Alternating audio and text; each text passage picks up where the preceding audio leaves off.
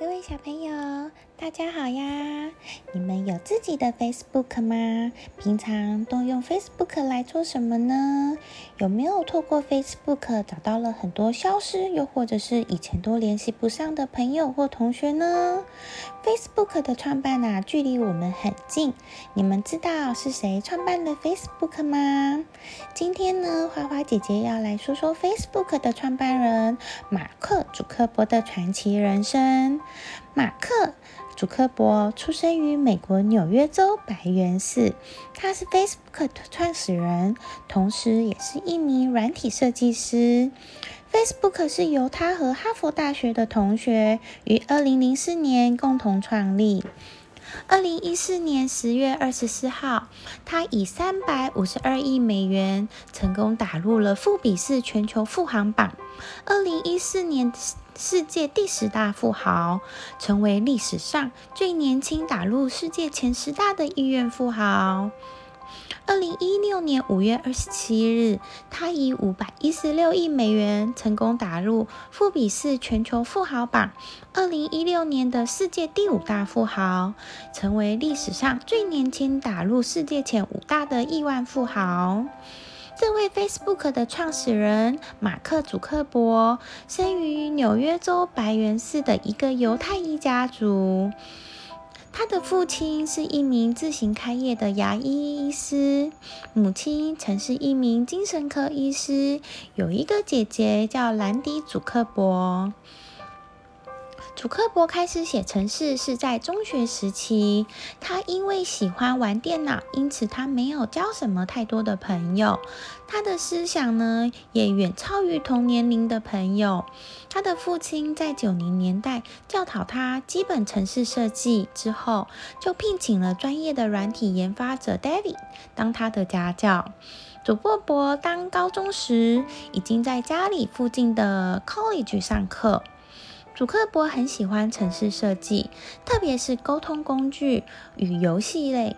他还开发过名为 ZuckNet 的软体程式，让父亲可以在家里和牙医诊所之间讯息交流。这一套系统甚至可视为是后来美国 AOL 即时通讯软体的原始版本。在祖克伯高中时代，他也创作了音乐程式，并且借由人工智慧来学习使用者听音乐的习惯。微软当年更是不惜给出九十八万美元的年薪，试图招揽这位贤才。不过呢，祖克伯仍然选择于二零零二年九月进入哈佛大学就读。在哈佛时代呢，祖克伯修读心理学与电脑，并加入犹太学生兄弟会。二年级时，他开发出名为 Cross Match 的程式，这是一个依据其他学生选课逻辑而让使用者参考选课的程式。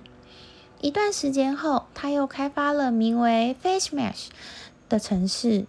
让学生可以在一堆相片中选择最佳外貌的人，浏览者可以选择哪一张最美，并且根据投票结果来排行。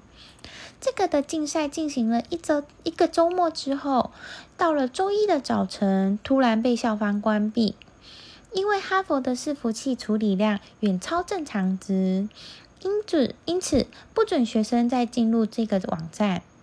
很多学生也反映，他们的相片在未经授权下被使用。主克伯为此公开道歉，并且在校报上公开表示这是不适当的举动。不过呢，主克伯出自好玩而做的这个网站，后来一直被学生要求要发展出一个包含相片与交往细节的校内网站。马克听到这个消息后，觉得非常的开心，并且决定，如果学校不做，继续让他做这个的话，他就要自己完成这个网站。他会将会建一个比学校更棒的网站。接下来一个学期，他开始开发一个新的网站。而后，为了专心发展自己的网站事业呢，祖克伯在哈佛待了不到一个学期便辍学了。祖克伯在他的哈佛宿舍内呢，于二零零四年二月二十四日发起了 Facebook。不过，更早启发他 Facebook 观念的是在二零零二年，他从菲利普 Exeter 学院毕业时，当时一个名为 The Photo Address Book，当时学生称其为 The Facebook，这样以相片为核心的网站。大大拓展了许多私校学生的交流，学生们可以列出彼此的基本资料，譬如班级、学年、交友偏好、电话号码等。在哈佛时期，祖克伯才决定要发起 Facebook，并且获得室友的支援。他们第一波合作物件是斯坦福大学、达特茅斯学院、哥伦比亚大学、纽约大学、康奈尔大学、宾州大学、布朗大学以及耶鲁大学。之后呢，祖克伯跟室友与一些朋友搬到加州的帕罗奥图。他们把一间小房子改成办公室，稍后与 Napster 共同创办人尚恩·帕克偶遇，并邀请他同住。一个夏天后，祖克伯又通过了尚恩·帕克，邀约到 Peter 来投资他的公司。在二零零九年的四月呢，祖克伯把 Facebook 的财务策略规划交给了前网警财务长 Peter。在二零一零年七月二十一日，祖克伯宣布他的网站会员已经达到五亿人之多。